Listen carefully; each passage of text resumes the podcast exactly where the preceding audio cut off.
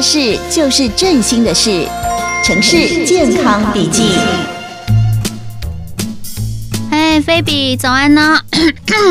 哎、欸，早啊，爱丽丝。哎、嗯欸，你还好吧？感冒了哦？哦，没有啦。早上起来就还没有讲话，就突然发声讲话，嗯，喉咙有一点点卡了。哎、欸，听起来很可怕。你真的还好吗？哎呦，很烦呢。等一下早会还要报告哦。现在喉咙这么不顺，说怎么报告啦？哎、欸，你真的不要这样大力清喉咙啦，这样子啊，都是在拉扯你的声带，你的声音不会变得比较好听啦。哈，那怎么办？这十分钟。就要开会了耶，嗯，我建议你啊，先去喝一杯有一点点热的温开水，先稍微润喉一下。待会开会的时候也拿一杯水进去，嗯、应该会好一点啦。哦，现在也只能先这样了。哦，谢谢你哦，菲比。啊、呃，我要先来去准备开会的资料喽。哎，我我们回头再聊，拜拜。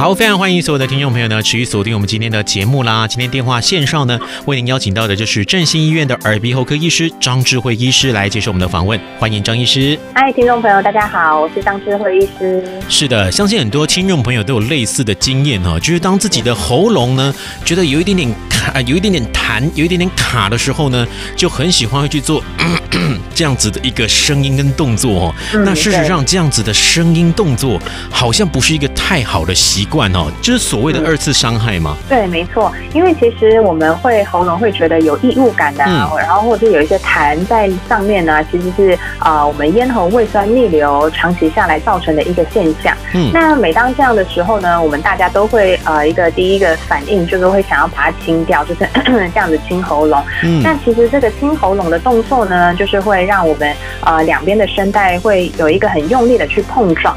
所以长期下来，这种习惯会让我们声带表面会容易水肿，然后也容易受伤。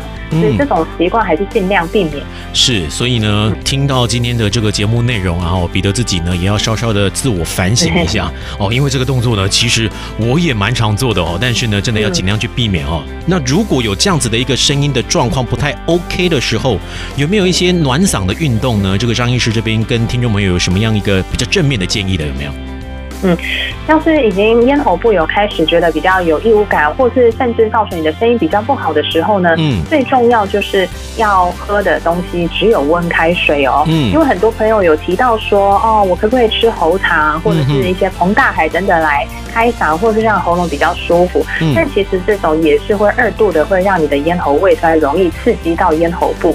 那呃，在讲要开始要准备讲很久，比如说像彼得要啊、呃、跟观众朋友。听众朋友要讲很多的话，或者是你要去开会，要讲连续一两个小时之前呢，你可以先多喝温开水，然后做一些暖嗓的动作。比如说，你办公室要是有啊水杯的话，就是大概装个水啊一半满就好了，然后放一根吸管，然后你吸饱气，然后从吸管慢慢的吐气，然后你要听到水杯里面要有个咕噜咕噜的声音哦，而且这个咕噜咕噜不是从大到小。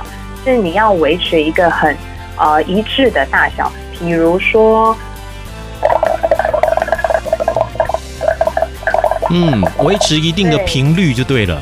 对，一定呃，就是一致的频率，然后这样子的动作呢，就会让你的声带做一个有点类似暖身、暖嗓的一个动作。是，所以这样子之后，你在讲话的时候就会比较顺，然后也比较不会锁喉。嗯，是。今天这样子的一个节目内容呢，对于彼得来讲真的是太适用了哈。因为我们在主持节目的时候呢，真的以我个人来讲了哈，我旁边一定会放一个温开水，就是还不能是冷的哦，一定要有一点点温度这样子，这样子才会让自己的喉咙。讲话起来比较舒服。